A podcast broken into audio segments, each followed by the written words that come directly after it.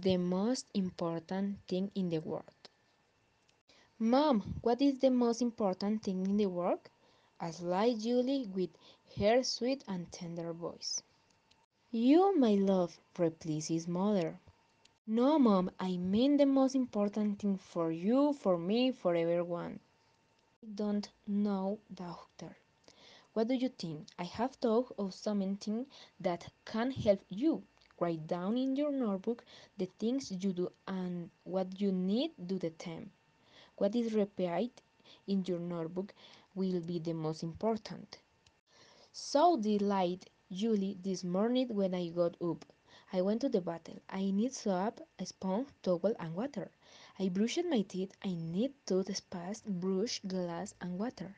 I had breakfast and need food, cutlery, dishes, and water.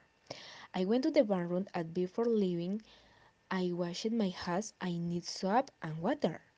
In class, I paint a picture. I need watercolors and waters. I come home very tired. I need water. I help mom wash the fish tank. I need a sponge. I need a lot of water. At the end of the day, Julie began to count what was repeated in the her notebook. Water, water, water. I need water for everything, mom. I didn't read it. I know what water is because I need it, because I like it, because no one could live with it, and because it was what I wrote down the most in notebook. Good, Julie. So you discovered this today, tomorrow, when reading this story. Everyone will know it and they will take care of it because it is the most important thing in the world. Julie understood that the most important in the world is water, and we thought it we could not life.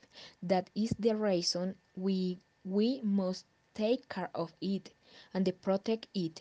Do you think you take good care of water?